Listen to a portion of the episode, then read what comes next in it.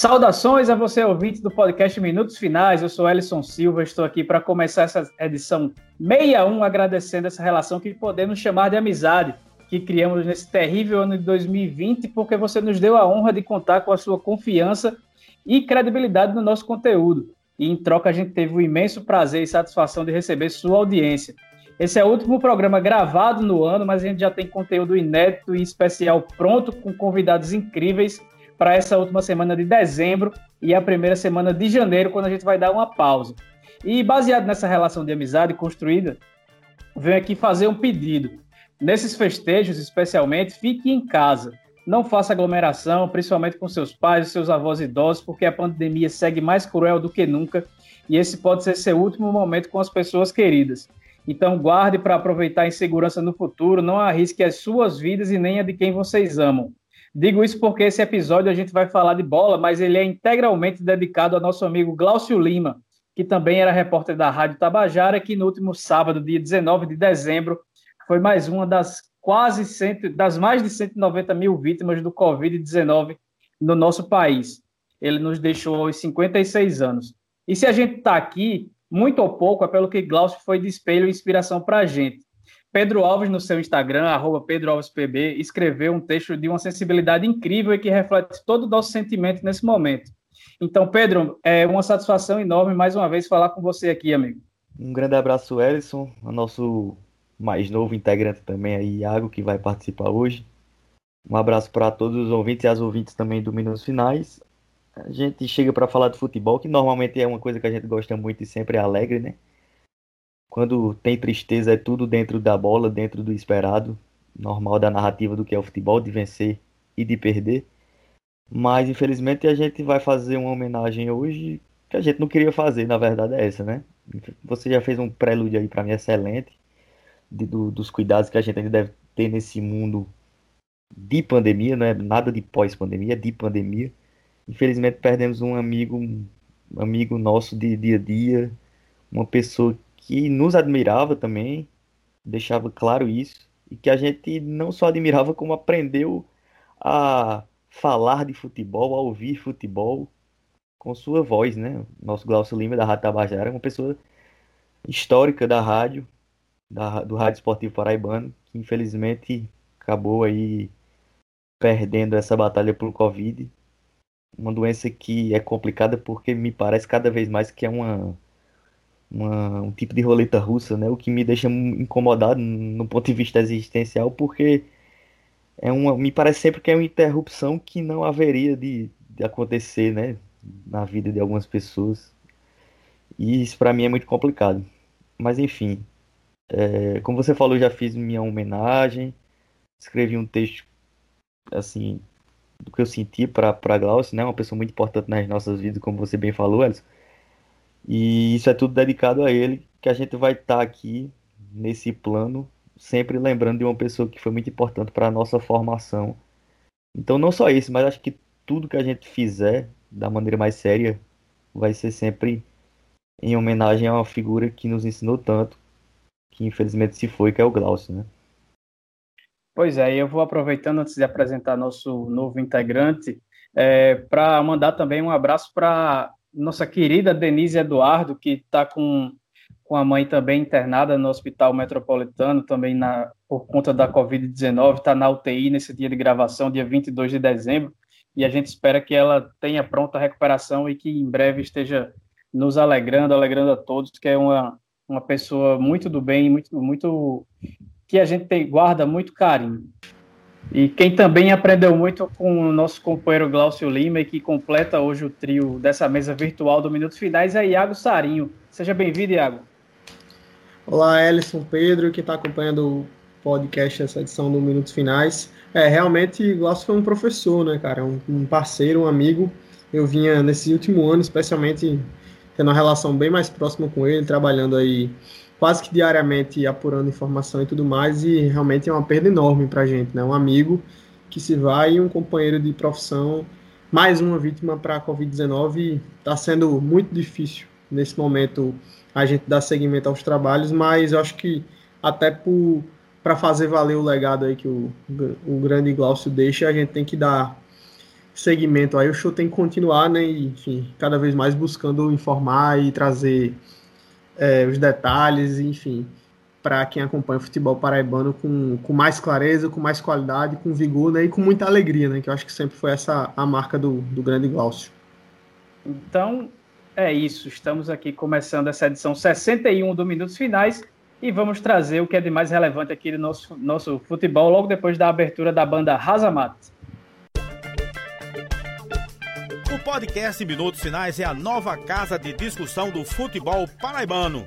Você pode ouvir onde e quando quiser. Basta ir no Spotify, Deezer, YouTube ou no site minutosfinais.com.br para ficar muito bem informado com as melhores opiniões sobre o futebol paraibano.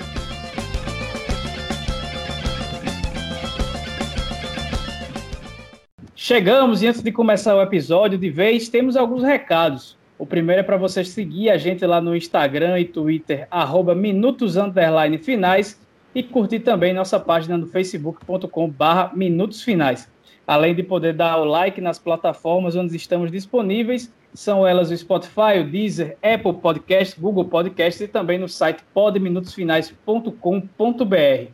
O segundo recado é para você também dar uma moral para o nosso parceiro, arroba FutePB, lá no Instagram porque você encontra a cobertura completa do futebol profissional, amador, de base, feminino, tudo relacionado ao futebol paraibano em ótima qualidade. Pode ir lá e seguir o fute, arroba, futepb no Instagram.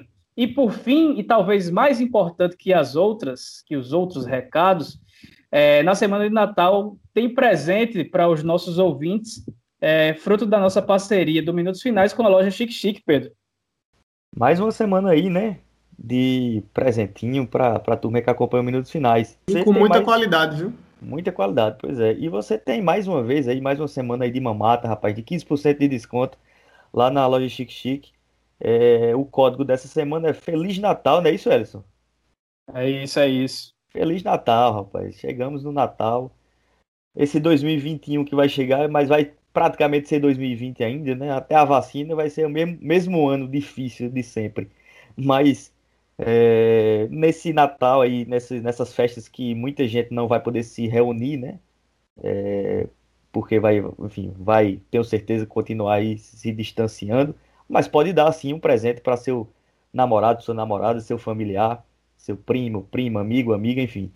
E lá com 15% Pode mandar que o Chique Chique mesmo entrega, né? E, é, exatamente. Parada tudo cheiro, bem cheirosinha, bem embalado. Bem cheirosinha. Pode, pode mandar presente também pra gente com esse 15% de desconto, viu? Fiquem à vontade também para mandar para gente. Mas é isso, você vai ter 15% de desconto nessa semana com o código Feliz Natal. Já estamos chegando no Natal, então 15% de desconto em camisas, canecas, quadros, sempre com produtos belíssimos e homenageando a nossa cultura linda e maravilhosa do Nordeste. Então, bola para frente, que agora a gente vai começar de vez falando do título do Campeonato Paraibano Feminino de 2020, no último sábado, dia 19, no clima insuportável para a prática de esportes, às 10h30 da manhã. As Belas do Belo venceram o Auto Esporte por 7 a 0, garantindo o hexacampeonato estadual e também a vaga do brasileiro A2 de 2021, competição que o próprio Alto disputou esse ano. E quem traz as opiniões sobre essa partida, sobre o campeonato no geral, é, é Ana Flávia Nóbrega, que comentou o Botalto na Rádio Tabajara. Bem, amigos, saudar aqui Alisson Silva, o meu querido Pedro Alves e o meu companheiro de empresa e de programa também lá na Rádio Tabajara, Iago Sarinho, que esteve inclusive comigo nessa final do Campeonato Paraibano de Futebol Feminino. É, e a partida entre Botafogo e Autosport só retificou o que a gente já sabia, né? Que essa superioridade é, do Botafogo, tanto técnica quanto física, quanto estrutural. O Autosport vem de um 2019 embalado, conseguiu vaga no Campeonato Brasileiro da Série A2 nesse ano, mas é, por questões administrativas é, viu o time ser sucateado, né? E a partir dessa desconstrução, o Botafogo aproveitou o embalo e contratou várias atletas do automobilista, né? Inclusive, é, no final da partida, dos 7 a 0, é, nessa final do Campeonato Paraibano, sete atletas que estavam é, atuando de titular eram ex-Autosport, né? Para você ver como a equipe do Botafogo se aproveitou também desse momento, o que não é errado, obviamente, né? Um time que oferece uma estrutura maior aos atletas e oferece, inclusive, um, um maior potencial de crescimento, né? A Letícia, por exemplo, que é um grande destaque aqui do futebol paraibano, é, desde o ano passado, ela estava no Autosport, foi destaque é, na campanha de 2019, foi destaque também na campanha é, da equipe, mesmo que não tenha se classificado para a segunda fase no Campeonato Brasileiro. E no, no Botafogo não seria diferente, né? Foi destaque e acredito muito no potencial da Letícia. Mas o que é mais importante se mencionar sobre essa final e sobre todo o campeonato em si, né? Esse ano é, foi muito menos valorizado do que no ano passado, muito em decorrência é, da pandemia do novo coronavírus e também de pouco incentivo é, da própria Federação Paraibana de Futebol, que infelizmente não busca ou não buscou é, patrocinadores que pudessem apoiar as meninas e apoiar o futebol feminino. Né? Esse ano a gente teve uma competição é, de tiro curto, foi, em duas semanas é, a competição começou e terminou poucas equipes envolvidas também, muito menos do que no ano passado, que por exemplo a gente teve 14 jogos, 14 rodadas, né, incluindo as semis e a final, por exemplo. E a partir disso a gente pode ver o, o quanto se o futebol feminino ele tivesse é, sido mais desenvolvido aqui na Paraíba, se ele viesse com nesse patamar de preocupação de entidade, de poderes também e da, da própria opinião pública, é, a gente viu equipes que até se estruturaram bem e já possuem história no futebol paraibano, mas que infelizmente não conseguiram chegar à final. E por ser uma competição de tiro curto, é, não tinha tempo nem para corrigir falhas, né? E foi bem isso que o Autosport passou. É, um começo muito ruim de campeonato, é, principalmente se comparado ao ano de 2019, e muito por conta desse sucateamento que já mencionei, e isso acabou refletindo, infelizmente, nessa goleada que as meninas do autoesporte sofreram. Eu sempre costumo falar que goleada em futebol feminino não é algo para ser comemorado, é, para mostrar a superioridade de um clube em detrimento do outro, né? Muito pelo contrário, isso só mostra o quanto a gente precisa ainda estruturar o nosso futebol feminino, o quanto a gente precisa ainda dar atenção ao futebol feminino. E na perspectiva do ano que vem, provavelmente teremos é, o, o Gustavo, que é o diretor de competições da FPF, ele disse que a instituição fará um empenho para fazer a competição mais um ano. Esperamos que seja um empenho de verdade, né? não só é, de dar o nome para que seja realizado, porque esse ano, por exemplo, a competição ela não seria realizada. Os clubes correram atrás, principalmente de testagens, né? Que para seguir o protocolo do CBF seria necessário testar as atletas é, por conta da pandemia do novo coronavírus. E a partir do empenho deles que a competição ela foi viabilizada, né? Que ela foi possível. E é o que se espera para 2021, né? Que a gente po possa ter um empenho maior é, de todo mundo e que inclusive o case do Botafogo, o caso do Botafogo, ele sirva de inspiração. O Botafogo foi atrás de patrocínios para as meninas, é, uma política de futebol específica para as meninas, uma estruturação específica para as meninas, preparação também. E é isso que a gente precisa ter hoje no futebol paraibano. É, apesar de que muita gente ainda observa o futebol feminino como outra modalidade, como outra realidade, né? Mas a gente precisa se empenhar para que isso seja modificado ano após ano. E em 2021, além da competição estadual, acredito sim que o Botafogo, com essa base que tem se formado de anos anteriores e com essas peças que foram adquiridas esse ano, Botafogo tem chances enormes de chegar longe no Campeonato Brasileiro da Série A2 e quem sabe conseguir o acesso aí para a primeira divisão. E é isso a partida entre as meninas teve uma, mostrou a superioridade do Botafogo durante toda, todo o tempo, né? Primeiro e segundo tempo. Infelizmente, é, também teve a falta de preparação, também se chocou com o horário que a partida começou, né? As meninas jogaram sob uma lua de, de 30 a 31 graus, às 10 e meia da manhã até meio-dia e algumas, alguns minutos. Então, é, para que se tenha noção, né, que a gente precisa de, de um olhar e um carinho maior com essas meninas para entender essa engrenagem como um todo e ajudar como um todo também. Não é possível que a gente tenha, que a gente ache humano que as partidas sejam a, a decisivas, né, principalmente a final, que elas sejam realizadas às 10 horas da manhã. Isso, isso impacta diretamente no desempenho das atletas, né?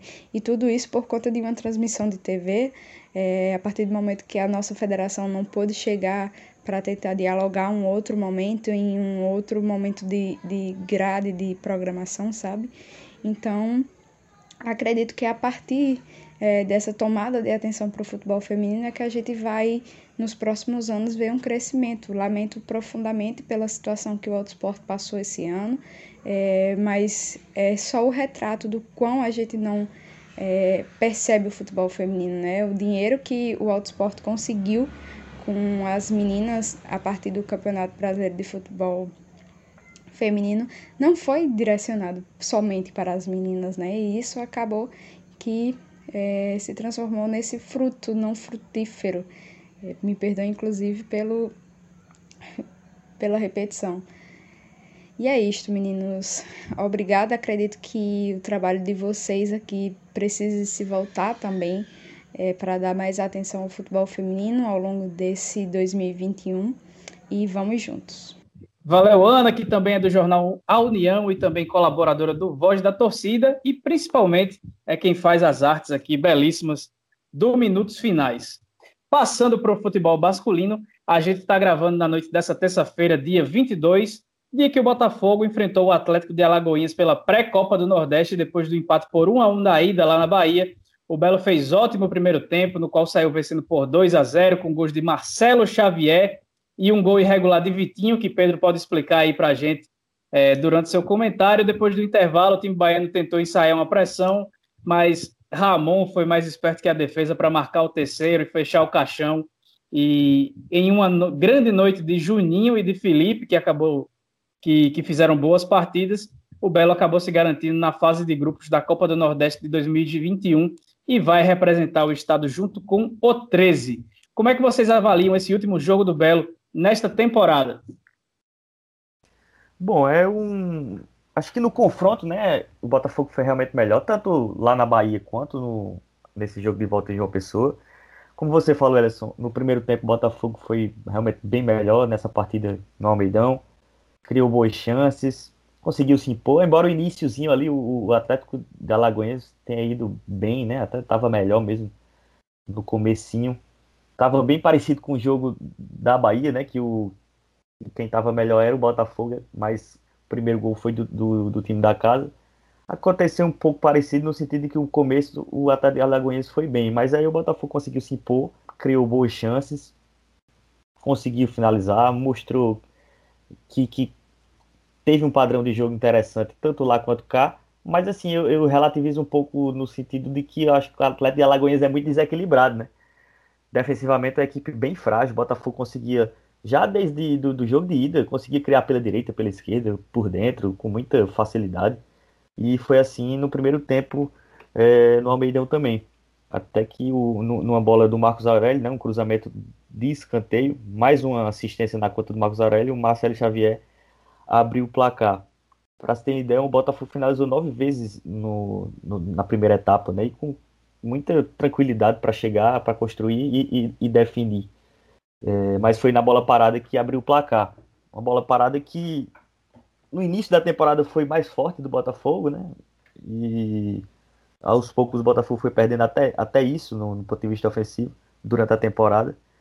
E uma, uma, bola parada e de cruzamento que, tem, que foi bem importante nessa reta final, né? Com o Marcos Aurélio, principalmente, essa chegada aí do, do Marcos Aurélio sendo fundamental em alguns momentos, embora em algumas partidas ele continue ainda muito displicente, errando muitos passos, mas é, mais uma vez sendo, sendo fundamental para a construção do resultado. É, na segunda etapa eu acho que o Atlético de Alagoas que foi melhor, né? Criou mais, conseguiu chegar na, na meta do goleiro Felipe, O Botafogo, para mim, também demonstrou uma, uma, fragilidade defensiva clara, embora não tão, tão clara e não tão frágil como o Atlético de Alagoinhas. E isso foi, foi meio que o, o, que determinou, né?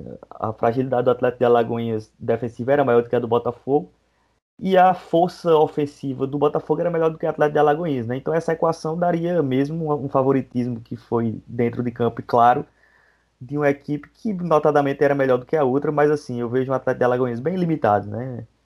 Talvez o, a impressão última vai ser muito boa, na verdade, talvez não, vai ser muito boa da temporada do Botafogo, com duas partidas interessantes contra o Atlético da Bahia, mas num, contra um adversário claramente pior do que os que vinha enfrentando na Série C, né?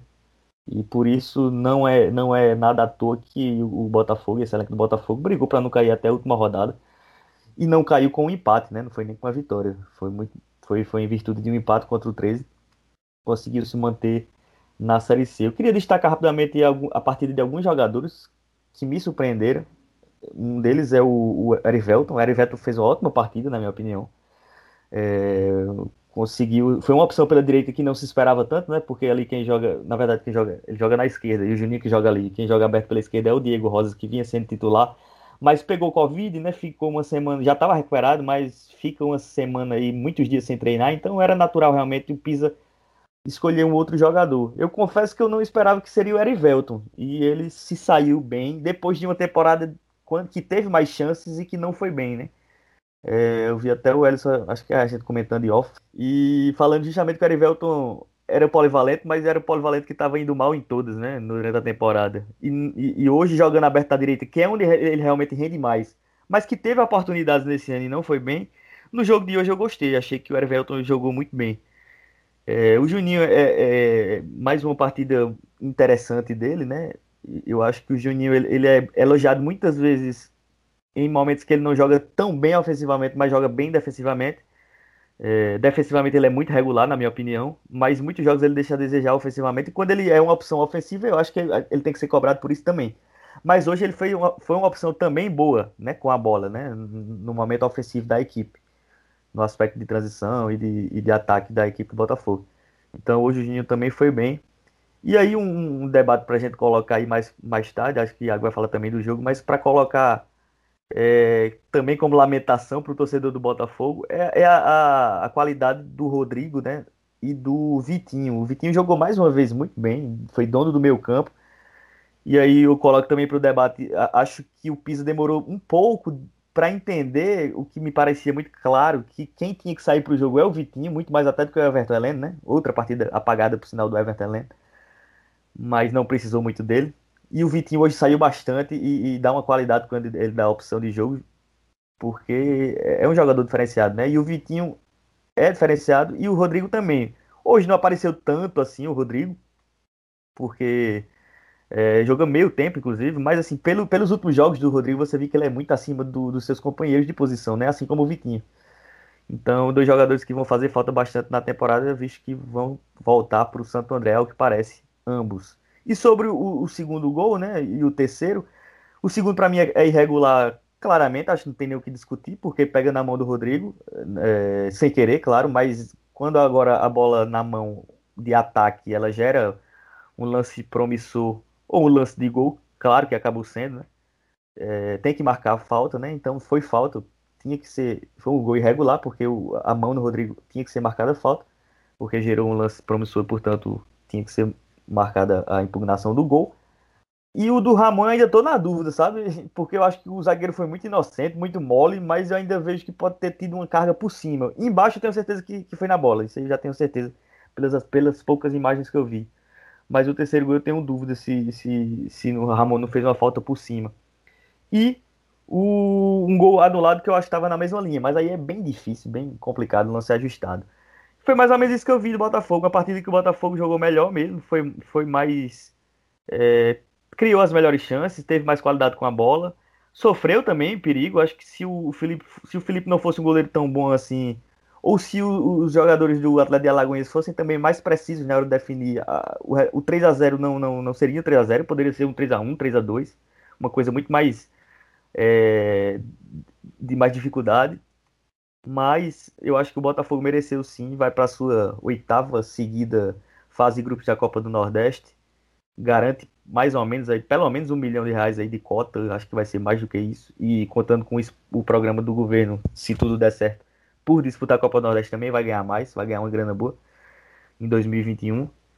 Então, o Botafogo se junta ao 13 aí, né, para a Copa do Nordeste, para a fase de grupos, e é ótimo, né, ver o futebol paraibano com duas rep representações aí na fase de grupos. Ô, Iago, além do jogo, é, você acha que essa partida de encerramento da temporada foi mais ou menos um retrato fiel do que, do que acabou sendo o Botafogo nessa temporada, de ser um time bem desequilibrado, mesmo quando melhor treinado, porque a passagem do Mauro Fernandes, o time não, não era nem treinado, era só um bando dentro de campo, mas que foi um time que lá na frente acabou conseguindo é, completar as oportunidades que não conseguiu completar lá na Bahia, mas na defesa. Ele poderia ter saído com um resultado bem adverso caso o Felipe não fosse um goleiro tão bom como o Pedro falou, mostrou que o time é bastante desequilibrado dentro de campo e que precisa é, ser mais homogêneo, pensando já numa formação da temporada de 2021? Bom, eu acho assim, é, acho que ficou claro na realidade que, que o elenco do Botafogo ele segue sendo deficitário, né? Acho que o que o Pisa consegue fazer nesse retorno dele é montar de um, um, time em frangalhos, né, um elenco em frangalhos, totalmente desacreditado e desmotivado, ele consegue montar um time. Né, e esse time, dentro de uma Série C muito nivelada, muito nivelada inclusive por baixo, esse time consegue sobreviver e se manter dentro dessa Série C, lembrando sempre que havia o Imperatriz, né? Se não fosse o Imperatriz, os dois times paraibanos teriam sido rebaixados, é, mesmo nesse retorno de Pisa. E em relação a essa partida específica contra, aliás, essas duas partidas específicas contra o Atlético de Alagoas é um pouco do que Pedro colocou, né? A gente tem que levar em consideração o nível do adversário também. Né? Então, o Botafogo acho que chega nessa reta final do, do da temporada, dessa temporada maluca que foi 2020, é, demonstrando, certo modo, em termos de resultado, algo positivo, né, que deixa um alento para o torcedor, mas eu acho que esse mesmo torcedor ele precisa estar muito atento é, para os próximos passos que o clube vai dar. Duas dessas peças, também como o Pedro pontuou, é, que foram destaques, acho que os pontos altos na realidade desse time, os pontos talvez justamente de equilíbrio desse time botafoguense foram justamente o zagueiro Rodrigo. Acho que a, a chegada de Rodrigo ela resolve um problema grave def, na, na, defesa do Botafogo, que vinha é, cometendo muitos erros.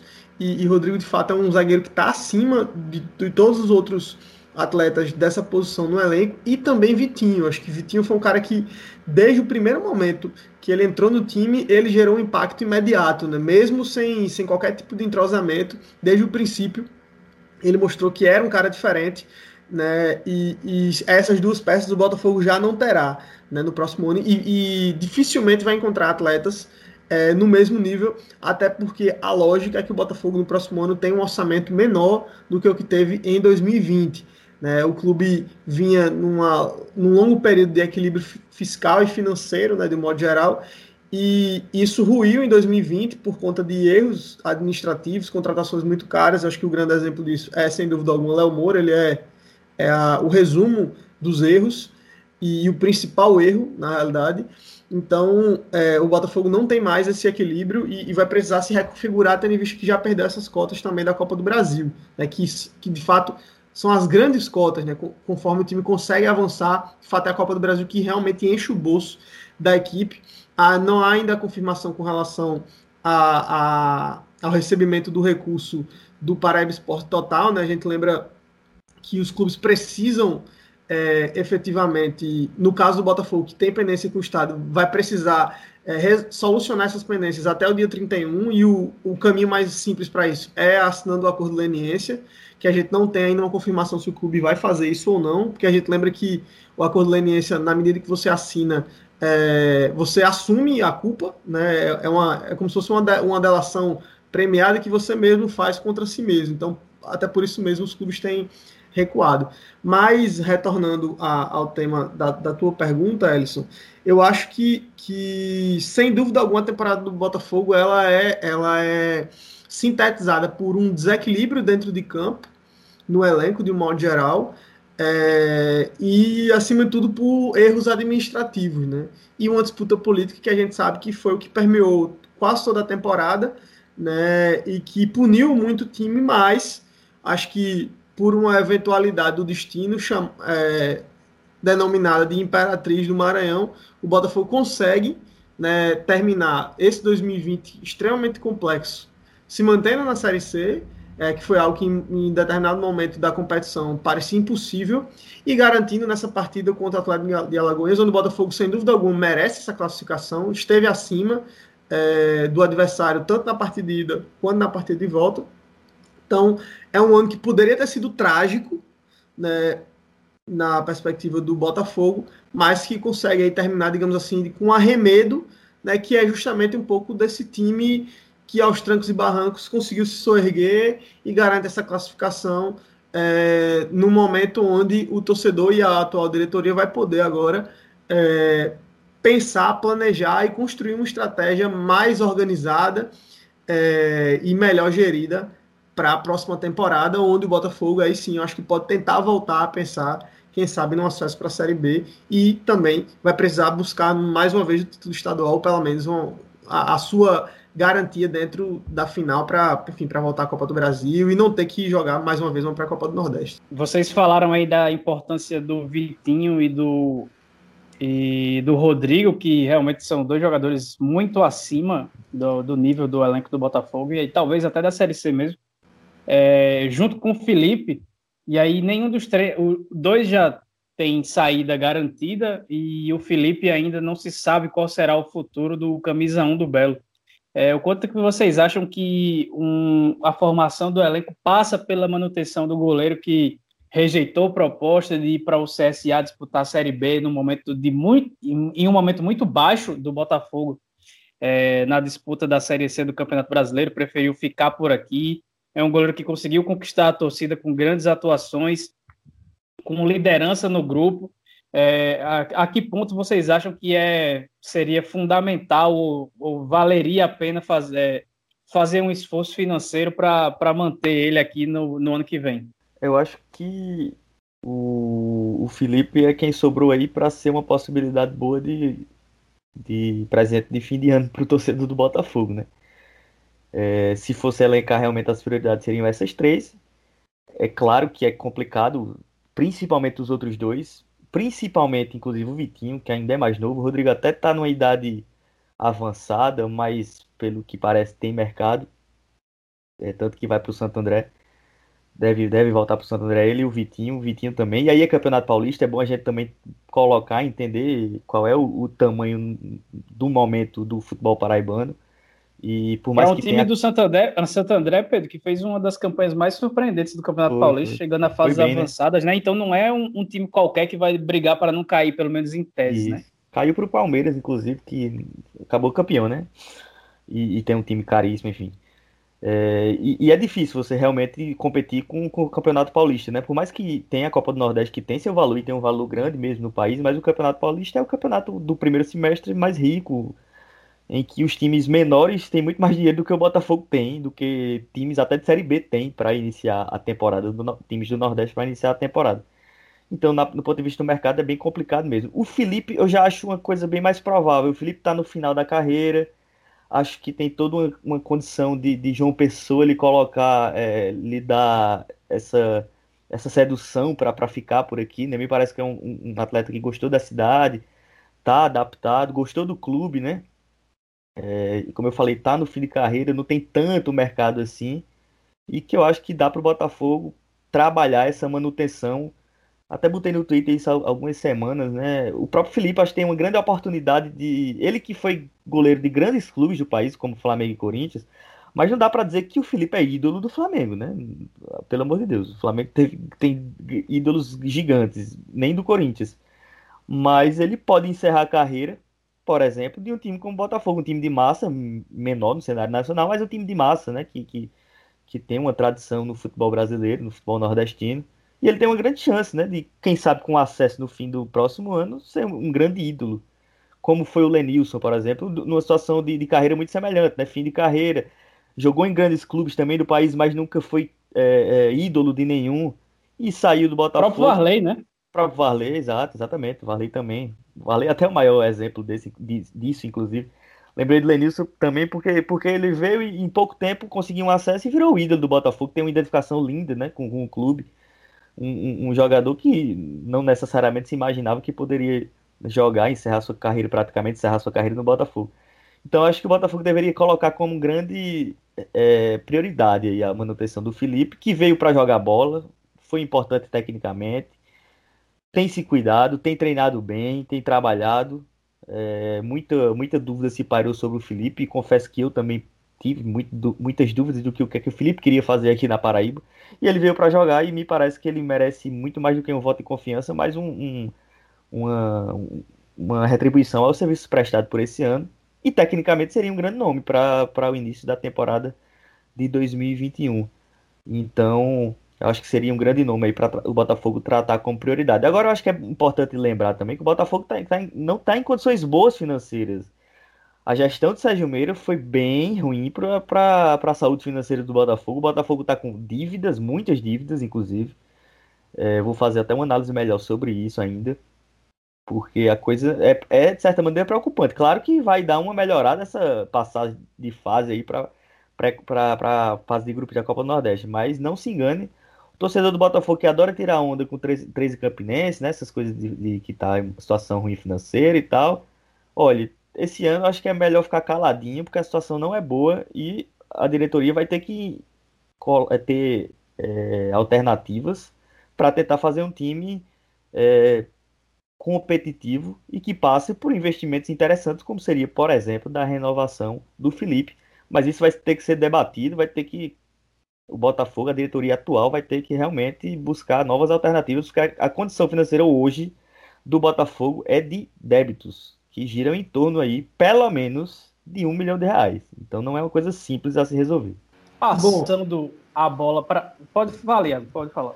Não, é basicamente, só para complementar isso que, que, Pedro, que Pedro falou, é, é, de fato, quando o Felipe veio, né, veio um pouco depois do Léo Moura, pra, na minha cabeça eu, eu achava que o investimento mais, digamos assim, e acho, que, e acho que essa foi a impressão de muita gente, né? Que o investimento em tese mais seguro era justamente o Léo Moura, né? Porque a gente lembra que o Felipe estava jogando fora do país, né? Ele, inclusive, vinha se, se recuperando de uma lesão, né? Teve a liberação para vir para o Botafogo por conta disso. Ele, ele, é... ele, sendo bem sincero, inclusive eu, eu, eu tive que aprender húngaro, viu, para traduzir essa reportagem. Mas o, o, Felipe ele saiu do clube húngaro lá, alegando que ia encerrar a carreira porque estava com o joelho mal, né? Tava é. lascado é, do, do, joelho. E, e, foi uma enrolada grande para ele vir para o Botafogo. Na verdade é essa. E por isso, inclusive, por esse tipo de saída, isso depõe muito contra o Felipe em vários momentos, né? Da carreira dele, né? Esse tipo de coisa. E por isso eh, havia desconfiança com o que ele pode fazer, poderia fazer com o Botafogo. Mas como o Ellison bem lembrou, né? O CSA buscou ele, de fato, ele preferiu ficar, foi leal ao Botafogo nessa temporada. Mas o Felipe tinha, tinha realmente isso que o Iago falou, e essa possibilidade do joelho, que no fim das contas na temporada não, não, não teve, né? Não, ele não perdeu o jogo por causa disso. Ele e... soube, soube tratar bem isso. Né? E a, a proposta do CSA, lembro, foi no momento, assim, bem bem decisivo da temporada, né? Porque o Botafogo ele, ele vinha sendo o ponto alto do time e o Botafogo já mostrando que a competição seria pel, pela parte de baixo da tabela, né? E ele faz essa decisão de ficar no Botafogo, quando em tese seria mais seguro para ele é, aceitar a proposta do time alagoano, né? Mas, enfim, é, acho que o Felipe mostrou justamente o inverso, né? O investimento no Léo Moura mostrou-se um completo fracasso é, a não ser ali naquele princípio pelo, pela, pelas associações ao clube, enfim, o número de, de torcedores que, que fizeram sócio torcedor e tudo mais, mas fora isso, tecnicamente, e até do ponto de vista do retorno de marketing, é um pouco mais difícil a gente avaliar, mas eu acho que não surtiu efeito. Já Felipe, ele faz justamente esse momento inverso, né? Chega meio é, sobre muitas dúvidas, né? Mas consegue dentro de campo provar e foi um cara que foi, se tornou a liderança do, do grupo do elenco, um cara que, que, que em muitos momentos pôs a cara de fato para bater no elenco, respondeu o torcedor. E sentiu é, a fase, né? Chorou isso, quando, quando, quando o time. Quando o time permaneceu, permaneceu. né? E, e, ele, e ele se tornou um símbolo, acho que talvez o, o grande símbolo é, pelo menos no elenco, é, além de que a gente pode, a gente pode pontuar como estavam pontuando o Vitinho e, e o Rodrigo como dentro da perspectiva técnica, né, mas talvez nessa relação com o torcedor, acho que Felipe foi o, o cara que meio que sintetizou é, o espírito do time aí nessa reta final que conseguiu se manter na Série C e agora também essa classificação para a fase de grupos da Copa do Nordeste 2021. Então, acho que sim, é, dependendo de fato, como, como eu também tinha observado, o, a situação do Botafogo financeira ela não é tão boa como, como foi, por exemplo, de, na passagem de 2019 para 2020. Pelo contrário, o Botafogo hoje é um time deficitário. Né? Então, é, talvez, por exemplo, a gente, é, inclusive a gente comentava isso em outras oportunidades, enfim, em outros espaços, que essa classificação para a Copa do Nordeste ela era vital para que o time pudesse pagar contas, né?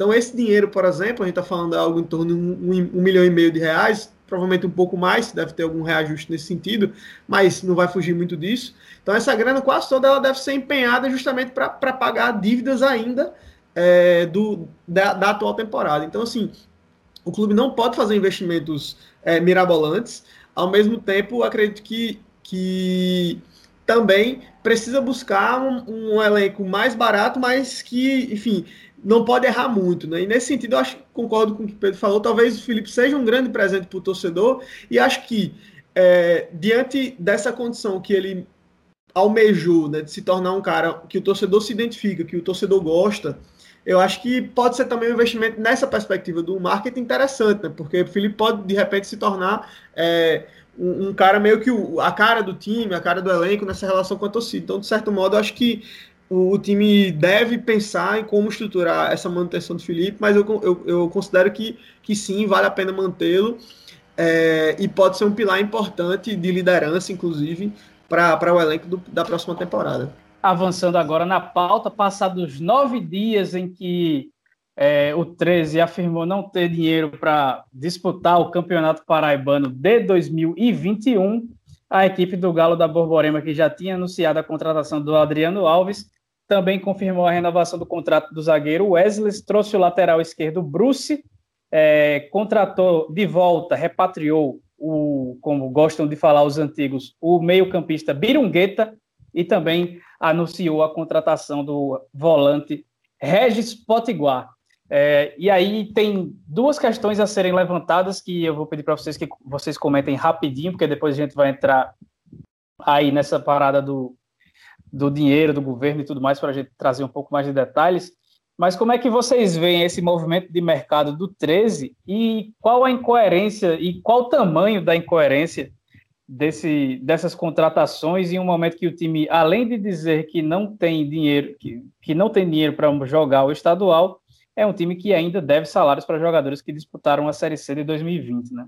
É, para mim é surreal, assim, né? Só mostra como a gente estava certo no sentido de entender que aquilo era tudo um blefe, né? De, de não jogar. Pelo menos do 13, né? De outros, pode, pode até ser é, verdade, não consigam jogar. Mas falando especificamente do 13, é, é, era, era só um blefe, né? O, o, o 13 ele disse que não vai jogar de manhã, de tarde estava efetivando o Marcelinho Paraíba como técnico, contratando alguns jogadores, renovando com outros, né? É, particularmente gostei do, da dupla de zaga, a renovação do Wesley e o Adriano Alves também acho que isso é um, um nome interessante para o nível de Série D. Mas é isso, para pincelar rapidamente, é só mostra como é um blefe, né? É, resta saber se vai ser surtir efeito ou não, né? Pareceu um ensaio de que ia surtir efeito, mas é, a gente vai entrar nisso já já. O, o um dos secretários, o secretário de esporte, Eduardo Bezerra, me parece que está querendo resolver isso o mais rápido possível, mas as coisas não são assim, né? Com vontade política apenas, né? Então a gente já vai passar para essa outra pauta. Iago, você que trabalha no Jornal União, também na, na Rádio Tabajara, está é, tá acompanhando também de perto essa, essa situação do, dos clubes e da liberação de recursos, e aí pare, parece que a gente vem tendo uma queda de braço, né, com o Evasio Bezerra, da SEGEL, que quer resolver essa situação, como o Pedro disse, já até afirmou que o governador João Azevedo é, liberou para fazer, dar um jeito de resolver essa situação e pagar os clubes ainda em 2020, e do outro lado está também o, o, o, da Receita, o Marialvo Laureano, Laureano que bate o pé na questão da, da legalidade. E a última informação que a gente tem, que a gente ouviu até no cabine esportiva da segunda-feira, dia 21, que só Pere Lima e Esporte Lagoa Seca, que não estão envolvidos aí é, na necessidade de fazer o acordo de leniência, poderão receber esses recursos. Então, o que é que você tem mais a nos falar sobre esse típico embrólio que mancha o nosso já sofrido futebol paraibano? É, eu acho assim, na verdade, são vários, são várias perspectivas que a gente precisa abordar sobre essa movimentação dos clubes. Eu acho que está muito claro, né, e essas contratações do 13 aí deixam é, isso muito evidente, que, que basicamente trata-se de, de uma ação política, né? É, mas que às vezes você quando põe a, o pé no acelerador não dá mais tempo de frear, né? E eu acho que de repente possa ser isso que aconteça com o Campeonato Paraibano, até porque já estamos aí é, chegando no final do ano e tem aquele prazo de 60 dias, enfim, para que o campeonato possa começar e tudo mais, e as coisas vão começando a se complicar também com relação a esses prazos, né? Mas falando da perspectiva do, do programa governamental, a gente precisa lembrar, primeiro, o programa ele é uma renúncia fiscal, né? Então, é, a, a, renúncia fiscal precisa acontecer dentro do, do exercício financeiro que acontece no ano. O programa ele, ele é orçado pela Assembleia Legislativa, né? o governo manda a proposta, então tem a, a lei orçamentária anual, né, a LUA, ela é votada e aprova-se um determinado contingente para que seja aplicado na lei. Né? Nesse ano que passou 2020, 4 milhões de reais. E aí os clubes né, que têm direito a, a, a acessar esse recurso, eles têm até o fim de 2020 para poder receber o dinheiro referente ao, ao ano 2020, encerrando esse exercício orçamentário né, o dinheiro volta para a fonte pagadora, que é o próprio governo do estado, a Receita, né, a Secretaria de, da Fazenda, se não me engano. É, então, o, ou seja, é, deu 1 de janeiro, se os clubes não concluírem o trâmite para receberem para receber esse recurso, simplesmente esse dinheiro some, ele deixa de existir, deixa de estar disponível para as equipes. Então, por exemplo, não tem como o governo pagar em 2021 é, de forma retroativa, né? Então, isso é, isso é, é necessário que, que, quem nos acompanha no podcast compreenda. É, e o outro fato é o seguinte: nenhuma entidade de fim é, privado, como são os clubes, né, nenhuma pessoa jurídica, seja uma empresa é, privada que queira negociar ou que, que seja o fornecedor do Estado e tudo, enfim, etc., é, assim como agremiações esportivas, que são entidades privadas, é, elas podem receber dinheiro público estando devendo ao erário público. Né? Isso vale para um pequeno empresário e vale para um clube de futebol também. Então, por mais que a gente saiba que há força política na movimentação dos clubes, é, existem limitações legais para o que o governo pode fazer. Né? Eu não tenho nenhuma dúvida, para mim está muito claro que tanto o governador quanto o secretário de Juventude, Esporte e Lazer, que é o Evásio Bezerra, eles querem pagar esse recurso, querem que o campeonato aconteça e tudo mais. Só que há ainda as pendências do clube em relação a, a o antigo gol de placa. Né? E, e há um detalhe que essa negociação para que se sanem essas dívidas dos clubes com o Estado, ela passa também pela, pela presença do Ministério Público. Né?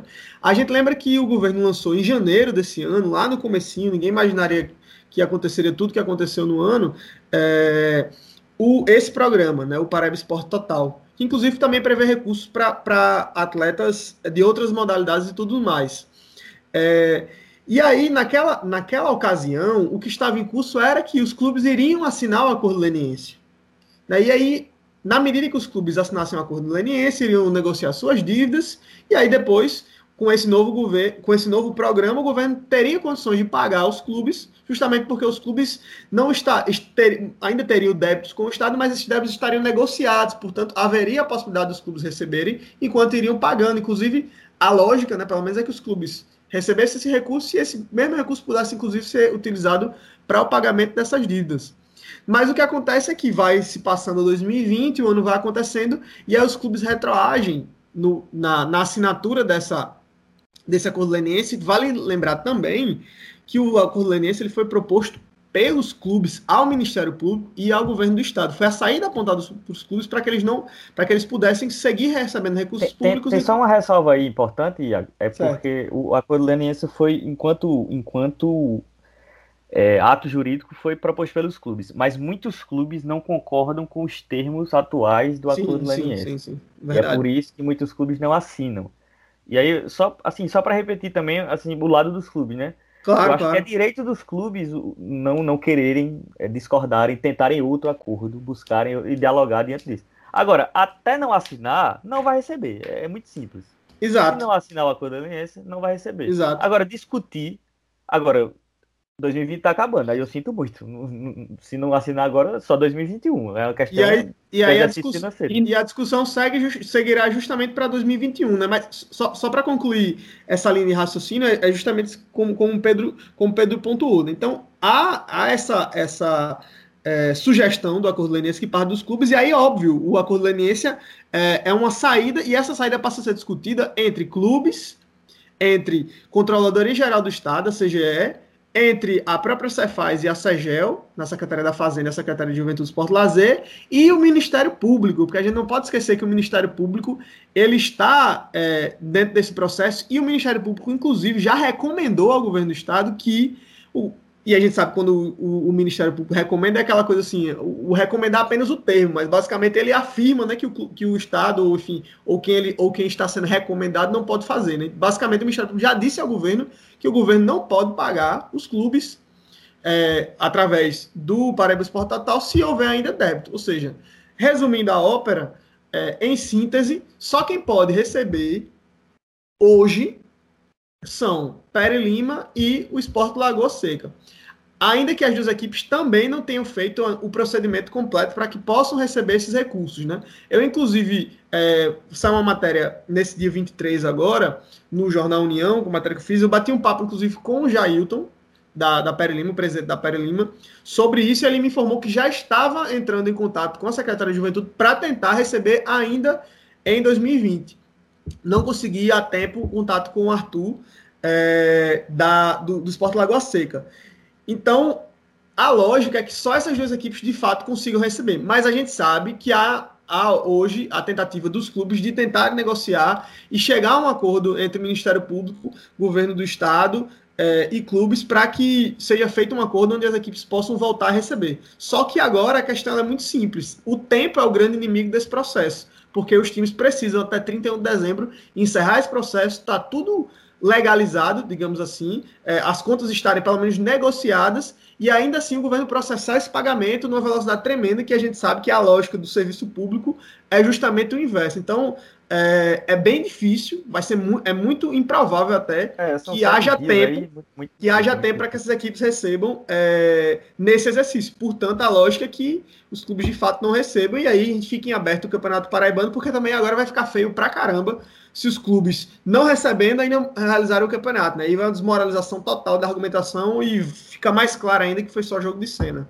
Sempre na mesma bagunça, né, do futebol paraibano. Então ninguém sabe o que, é que vai acontecer e aí os clubes que praticaram ilegalidades querem que o governo pratique também para poder receber seus recursos. Então é uma confusão danada. Para a gente chegar nessa reta final, lembrando que nesse dia 27, é, domingo, 27 de dezembro, o Campinense vai eleger seu novo presidente. É, na chapa 1, chamada Ressurgimento Rubro-Negro, o Carlos Gonzaga, que encabeça a chapa. E na chapa 2, chamada União Raposeiro, o candidato a presidente é o Felipe Cordeiro independente de quem ganhar, a situação do, Campinense administrativa é muito complicada, com a ameaça de, da FDA Esportes romper o contrato para acertar com outras equipes, com outra equipe aqui do futebol paraibano, equipe lá do Sertão. Então, é, e a gente, independente de quem ganhar, é, o, o, o Minutos Finais, a edição 63, que já está pronta, que vai trazer o Dudu Monsanto, que é narrador do, da Zon e que foi dirigente, foi presidente do Serrano de Petrópolis, no Rio de Janeiro. Um, um time que estava já na beira da. que já estava, na verdade, né, naquele período que da, na inatividade, e ele conseguiu, quase conseguiu colocar o time na elite de, do, do Campeonato Carioca, então ele traz a sua opinião sobre a situação do clube da Raposa e, e a gente tem também a participação do Zé Pereira, do Baiano de 2, já deixamos o convite aí. Esse será o primeiro episódio que a gente vai ter no ano que vem, em 2021. Só fera, Voltando... amigo. Pois é, e no, no, próximo, no 60, do 62, que já vai sair no começo da próxima semana, a gente tem o Felipe Rolim, comentarista do Dazon, que vai falar sobre a Série C de Botafogo e de 13, um papo bem legal que a gente bateu com ele, ele que acompanha, inclusive, bastante o futebol paraibano, bom comentarista que tem sempre que estar bem informado, né? então ele acompanha bastante Foi um papo super legal que eu e Edgley batemos com o Felipe Rolim. É, então, é, a gente vai chegando no fim desse episódio de 61, mas antes a gente tem um anúncio para fazer. Pedrinho, a gente está nessa luta há alguns anos, né, no futebol paraibano, criticando alguns comportamentos, mas naturalmente a gente acaba reproduzindo alguns, mesmo sem querer. E estão dizendo por aí que o Minutos Finais, assim como alguns clubes, está trazendo ah, reforços sem ter condição de pagar. Eu quero que você explique aí como é essa situação. Olha, isso aí é. Isso é a imprensa, sabe como é a imprensa, né? Não, mas ó, a gente tem condição de pagar não, mas a gente disse isso muito claramente pro, pro nosso amigo Iago, que agora está sendo é, o nosso reforço, mais um reforço aí para o Minutos Finais para 2021. Ele que vai participar, de, já, já participou desse programa, né? Então já tem o gostinho da, para a turma que vai acompanhar como é que vai ser 2021, que não vai receber nada, mas ele já está sabendo, então é diferente de outros clubes, né? Que ficam prometendo, prometendo, prometendo e, e fica enrolando. A gente já disse logo, ó, Iago, no máximo que a gente dá uma cerveja depois da pelada, alguma coisa assim. E se você não der muito, muito trabalho na pelada, né? Mas seja bem-vindo. Já é mais difícil, aí já é mais difícil. Então não vou tomar cerveja nenhuma. seja bem-vindo aí. Muito obrigado, muito obrigado. Faça aí sua apresentação como novo integrante fixo aí do Minutos Finais. Não, vai ter prazer, né, estar com vocês aqui, dois amigos também tem o Ed Play. Enfim, agradecer o convite, claro, acho que isso é um projeto muito importante para o jornalismo esportivo da Paraíba. Acho que o Minutos Finais já consolidou um produto importante.